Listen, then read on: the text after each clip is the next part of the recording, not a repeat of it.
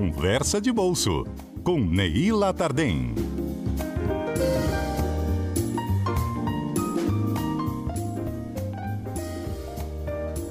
Ei, Neila, bom dia. Bom dia, Fernanda. Bom dia, ouvinte do CBN. Neila, já já a gente vai falar sobre essa mulher no mundo do negócio, mas antes eu queria chamar uma outra mulher, ouvinte nossa, que acabou de achar o valor do litro mais caro nessa sexta-feira da gasolina. Pois é, a Lohana Will conosco dizendo que a gasolina ela pagou 7,89 num posto Ipiranga da BR-101 em Cariacica. Ela disse que estava ouvindo a rádio falando sobre o preço e ela acabou de abastecer, deu 300 reais para encher o tanque de um Muno, Fernanda. É dose, hein? Vai doer no bolso, viu? Já está doendo no bolso. Neila, volto contigo. Temos que investir essa... muito em ações mesmo, né, para poder pagar essa conta? Olha, essa história da gasolina aí, acho melhor a gente voltar ao forno a lenha, ao fogão a lenha e começar a andar de bicicleta e abandonar esses meios de transporte e qualquer ferramenta que use gás a gente tem que abandonar, porque não vai ter muito jeito não. No curto prazo a inflação vem para apertar mesmo. Neila, e hoje, né, a gente fala um pouquinho ainda mais nessa Semana Internacional da Mulher sobre como que a mulher vem avançando no investimento em bolsa de valores. É isso aí, Fernanda. O, o, a B3, que é a nossa bolsa brasileira, Bolsa de Valores do Brasil, o Brasil só tem uma bolsa de valores, né? É, divulga um relatório anual com os dados, perfis dos investidores, é, perfis da carteira do investidor, da conta da corretora, e a B3 atingiu o valor recorde de 5 milhões de investidores, né? É, desses 5 milhões, 4,2 milhões são CPFs, são investidores únicos, né? Então, você tem 4,2 investidores únicos na Bolsa de Valores hoje. É, o valor total investido dessas pessoas é de 501 bilhões de reais, é muito dinheiro. Tem crescido bastante. Só para você ter ideia, essa atratividade da bolsa de valores, ela ela tem sido muito grande e a bolsa conseguiu 1,5 milhão de investidores só no último ano, ou seja, desses 4,2 milhões, 1,5 apareceu de um ano para cá, basicamente. Então, assim, é, o Brasil está vivendo um movimento que chama Financial Deepening. E na tradução literal aí para o português, é aprofundamento do mercado financeiro. É, é um amadurecimento do mercado financeiro trocando em miúdos aí. A gente vê aí uma explosão de, de fintechs, uma explosão de, de cursos gratuitos, muita informação sobre educação financeira, essa coluna que a gente faz, a Gazeta também traz informação gratuita. A gente tem vários canais no YouTube disseminando educação financeira. Enfim, esse movimento ele é um sinal de amadurecimento, aí eu me, me fiz a seguinte provocação, como é que está a representatividade da Bolsa em termos de gênero? Né? Vamos olhar quem são esses investidores em termos de gênero. Né? A gente tem hoje é, 23,5% de investidoras mulheres na B3, ou seja, do, do total, menos de um quarto é mulher, do total de investidores únicos na Bolsa, menos de um quarto é mulher. Aí eu me perguntei, puxa, essa representatividade tem crescido no tempo? Infelizmente, não. Ela tem se mantido ali em torno de 20, 23, 24% no máximo nos últimos cinco anos, essa representatividade. A presença das mulheres na Bolsa de Valores cresceu 40% de dois anos para cá, mas a dos homens também cresceu, e cresceu mais, 60% no mesmo período. Esses números todos estão no relatório da B3, tá? Qual o estado brasileiro que tem maior representatividade da mulher na Bolsa de Valores? É o Distrito Federal, com 26% de participação. O Espírito Santo, está na média, tá? 22% dos investidores capixabas na Bolsa de Valores brasileira são mulheres.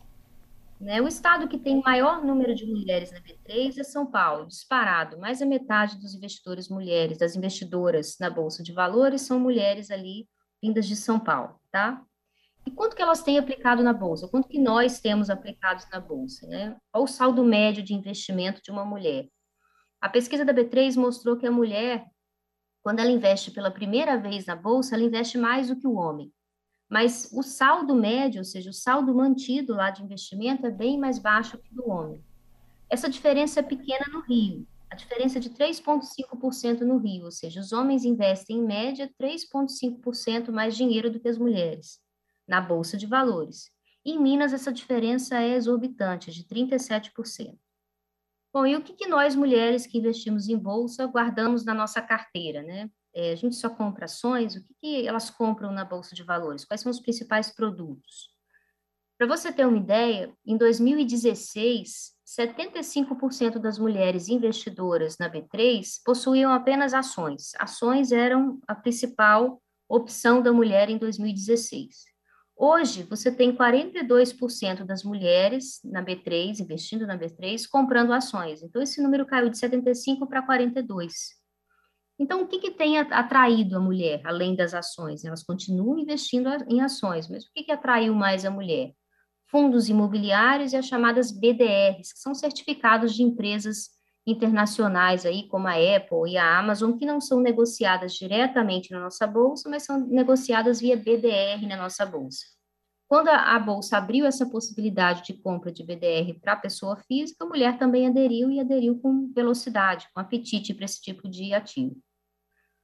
Bom, é, a explosão de CPF na bolsa, Fernanda, veio também associada a uma explosão de aumento de, de IPO. IPO é oferta na bolsa é quando uma empresa, um CNPJ, não um CPF, abre capital na bolsa para obter financiamento, para expandir, para crescer.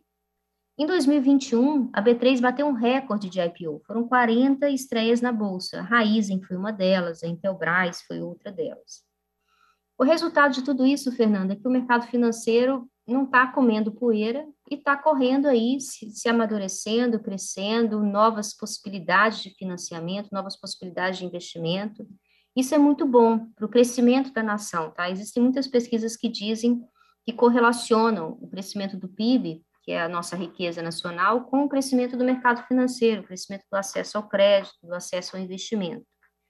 Agora, cabe a nós mulheres aqui aumentar essa fatia de representatividade feminina na bolsa, né? Então, assim, eu estou fazendo muito mais um convite à mulher para conhecer a bolsa de valores e para entender que a poupança hoje, que é o investimento tradicional brasileiro, está rendendo abaixo da inflação e entender que a bolsa de valores tem opções é, relativamente de baixo risco. Não tem só ação sendo negociada na bolsa de valores. Você tem fundos de investimento, você tem fundos de renda fixa.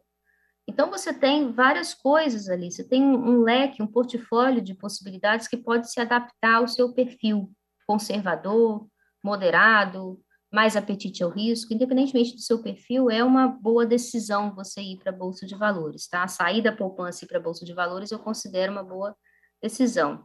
E o brasileiro tem considerado isso, tá, Fernanda? A captação líquida da poupança, ela está negativa já há alguns meses, ela fechou negativa em 2021 e nos últimos dois meses do ano ela também está negativa, ou seja, tem mais pessoas fazendo retirada do que depósito, tem mais retiradas do que depósitos, né? Então a captação líquida fica negativa, o volume captado pela poupança cai.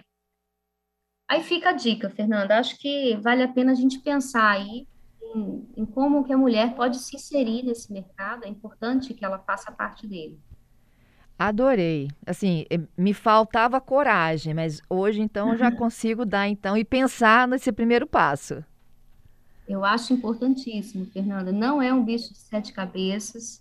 Eu acho que, que a mulher tem um perfil médio, tá? Isso é em média. Nem toda mulher é assim. Quando eu falo média, não estou considerando as exceções. A mulher, em média, ela é mais conservadora, ela é menos propensa ao risco nos investimentos mas é, isso não é uma limitação, isso pode ser até uma, uma vantagem em muitos momentos. Então, eu acho que vale a pena conhecer esse mercado, é educação financeira, é a gente aprendendo para ensinar também os nossos filhos, as nossas filhas a fazerem isso também. É, é, é cidadania, é um ato de cidadania você pensar no futuro e investir nele. Adorei, Neila. Muito obrigada pela sua participação, pela reflexão. Te espero na próxima sexta. Prazer foi meu. Abração. Um abraço.